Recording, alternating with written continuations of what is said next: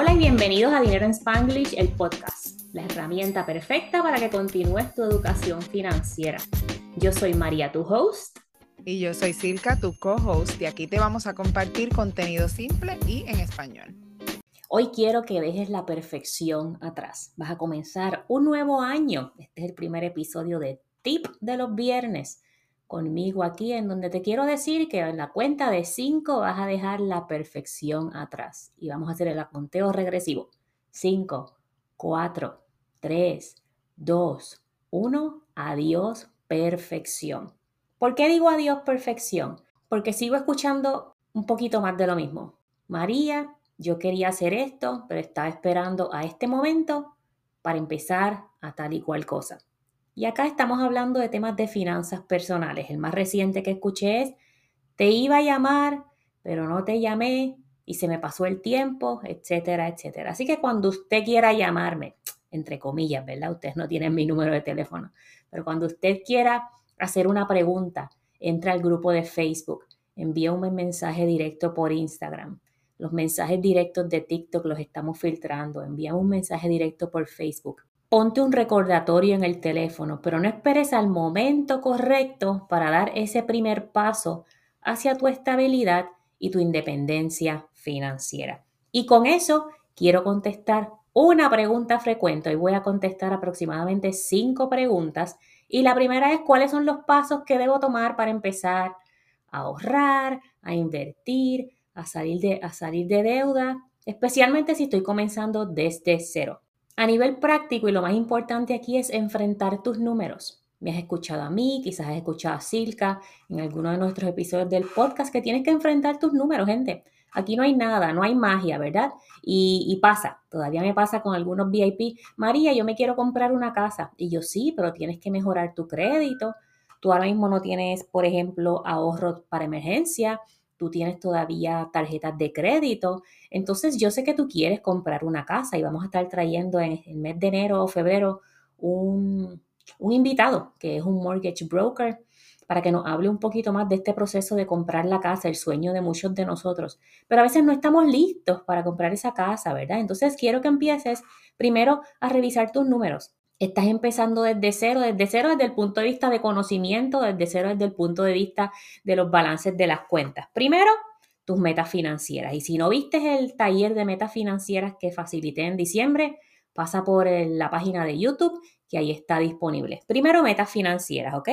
Y en conjunto con eso, ¿qué quiero realmente hacer con mi dinero? Eso lo puedes enfrentar o contestar después que enfrentas tus números. ¿A dónde va tu dinero y a dónde quieres que vaya tu dinero?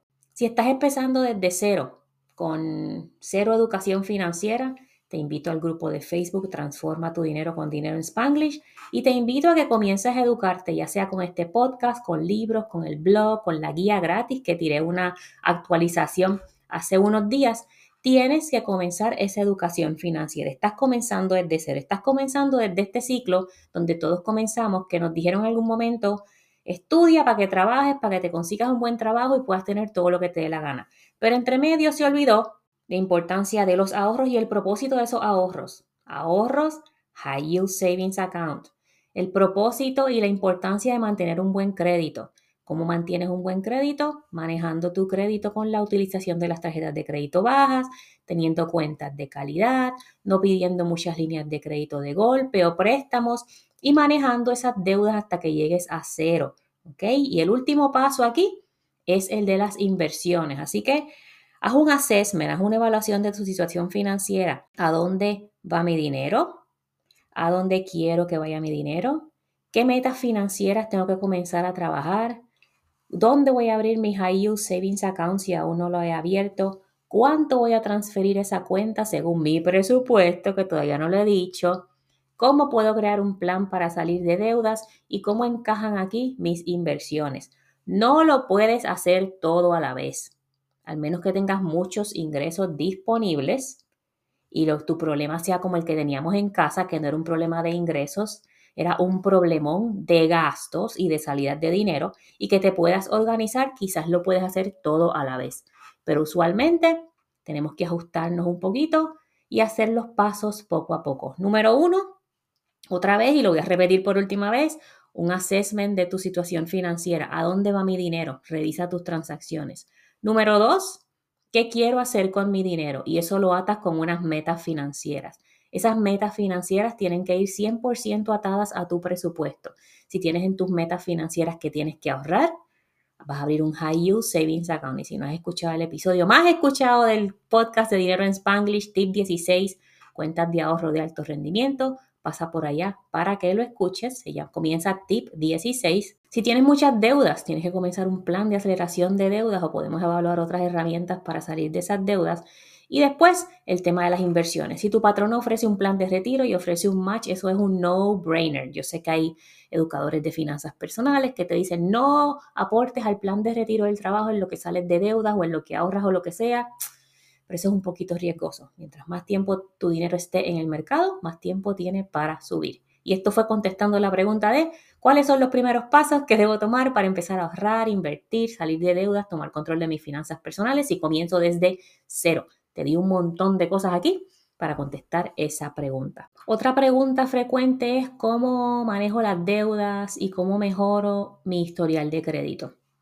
El crédito es extremadamente importante y hay varias cosas que afectan tu crédito. El historial de pagos es 35% de esa ecuación y esto es que hagas tus pagos a tiempo. No importa si es el pago mínimo, haz siempre tus pagos a tiempo. El balance de las deudas es el 30% de esta ecuación. Y esto aquí es que hablamos de la utilización de las cuentas. Específicamente las tarjetas de crédito pueden make or break tu crédito.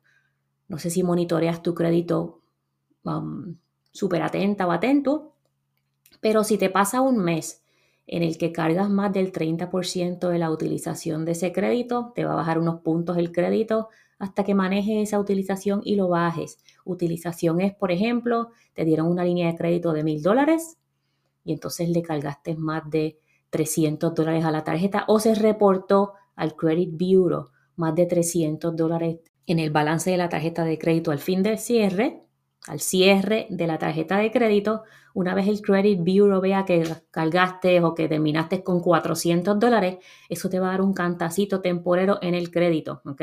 Pero si tienes muchas tarjetas de crédito con una utilización mayor, balances de utilización mayor de 30% o más, y mantienes esos balances por meses, por meses, por meses, eso te afecta. Otra cosa que afecta el crédito, 15%, es el historial de crédito. ¿Cuánto tiempo llevas con tus cuentas abiertas? Si cierras cuentas, aquí es que te dicen no cierres la cuenta más vieja. La tarjeta de crédito más vieja no la cierres never, never. Los tipos de cuentas, 10%. ¿Cuál es el mix de las cuentas que tienes abiertas? Eso pues 10% no es mucho, ¿verdad? No se enfoquen en eso, pero no es lo mismo tener una hipoteca, un préstamo de auto y unas cuantas tarjetas de crédito, a tener un montón de tarjetas de crédito abiertas de cantazo y préstamos personales abiertos de golpe, ¿verdad? Esto es lo que se refiere a eso. Y el último 10% actividad reciente. ¿Qué ha pasado en tu crédito? Eh, te están marcando con un asterisco por ahí tu seguro social porque estás abriendo muchas cuentas de golpe, eso también afecta tu crédito. ¿ok? Otra pregunta que me hicieron cuando estaba dando el taller de metas financieras, y again, un blog, si no lo has visto, pasa por el canal de YouTube Dinero en Spanglish, y es cuál es la importancia de las metas financieras a corto y a largo plazo. Y durante ese taller yo te digo que te olvides de las metas financieras a mediano plazo, porque la realidad es que una vez tú logras tus metas a corto plazo, pues las próximas son las que a lo mejor pensaste mediano plazo, ¿verdad? Entonces a lo mejor ahora es ahorrar o salir de la tarjeta de crédito, pero estas metas te dan dirección a dónde tú quieres que vaya tu dinero, cómo tú quieres utilizar tu dinero, darle propósito a tu dinero y ser intencional con el manejo de tu dinero. Esta es la importancia de las metas financieras cuando nosotros comenzamos en casa y esto es una evolución. Cuando comenzamos en casa, la meta principal era ahorrar un fondo de emergencias que tuviera un balance mucho mejor y apropiado para nuestra familia. Después era salir de las deudas de consumo que eran los dos carros y entonces aportar el máximo a los planes de retiro del trabajo y 12 mil dólares cada uno a los brokerage accounts. Pero nuestras metas se fueron transformando y cada una de esas metas también incluía disfrutar el dinero y darle prioridad a lo que es importante para nosotros. Esta es la importancia de establecer metas financieras. Tú puedes tener una meta financiera bien a largo plazo, como la mía, retirarme a los 50, o tu próxima meta a largo plazo en los próximos 5, 6, 10 años es saldar tu casa. Pues entonces tú tienes que hacer ciertas cosas pequeñitas en el proceso o unas metas financieras antes para lograr esa meta a largo plazo. Y ir alcanzando tus metas te va a mantener motivada o motivado. Eh, y si no las vas logrando, lo importante es monitorearlas aquí, las vas cambiando y listo. Esto es un proceso de evolución. Otra pregunta por aquí, ¿cuáles son algunos errores comunes que debo evitar? Mira, eh, sacar dinero el 401k. Ese, fue mi, mi, mayor error cuando estuve en este proceso de, de, que no sabía sobre finanzas personales y hoy que sé y calculo el valor futuro de esos números, me da dolor de cabeza siempre. Así que por desespero no tomes decisiones locas, ¿ok?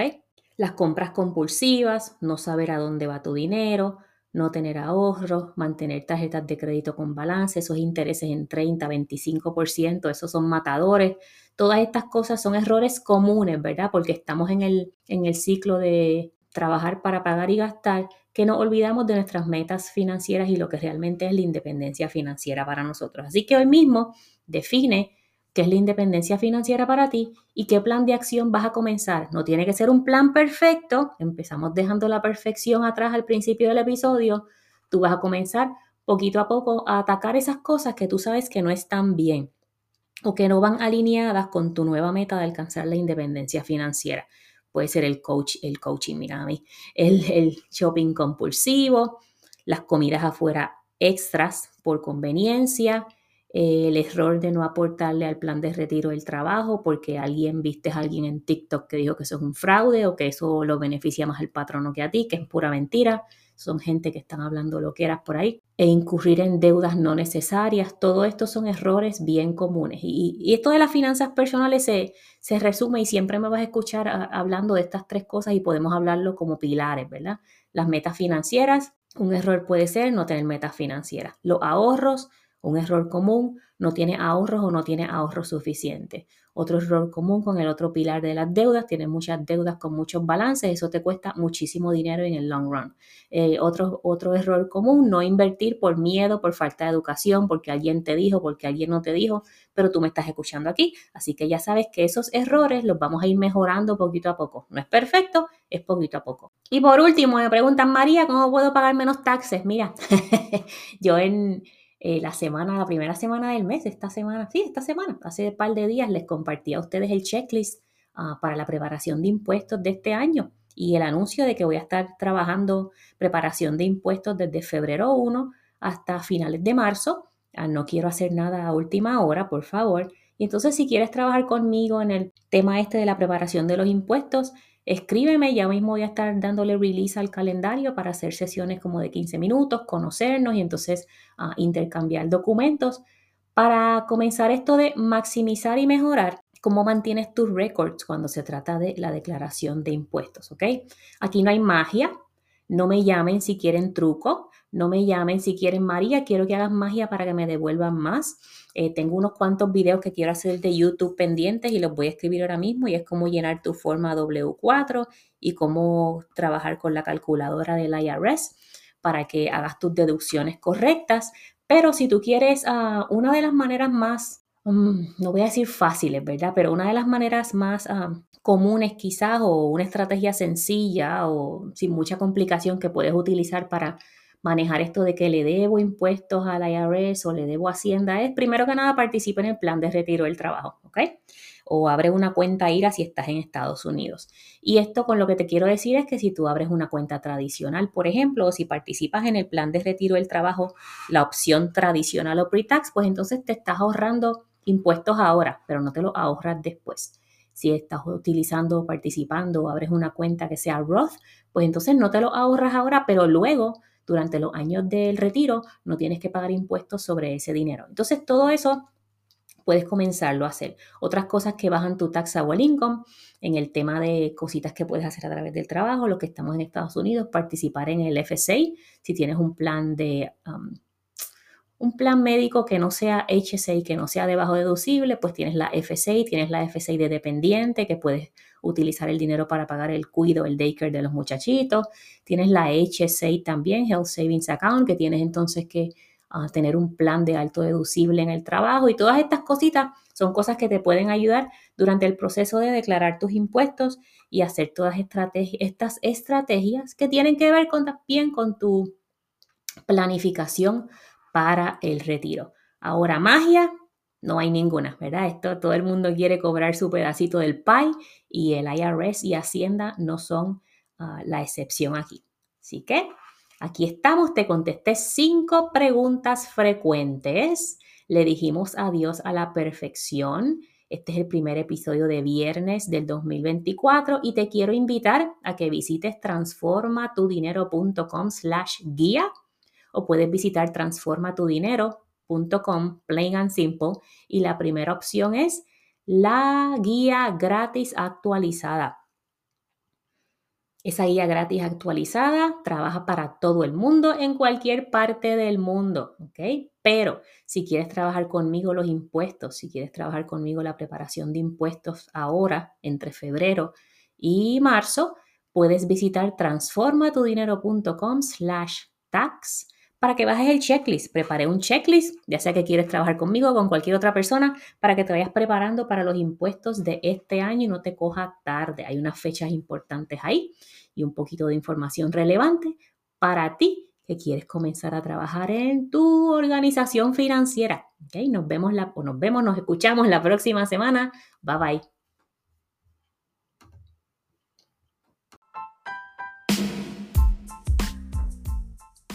Gracias por escuchar otro episodio más de Dinero en Spanglish, el podcast. Esto lo hicimos para ti con mucho cariño y si quieres comenzar tu camino hacia la independencia financiera, revisa las notas del show para que veas todos los recursos que tenemos para ti, recursos gratis y recursos pagados. Es tu momento de comenzar a manejar tu relación con el dinero y encaminarte hacia la independencia financiera.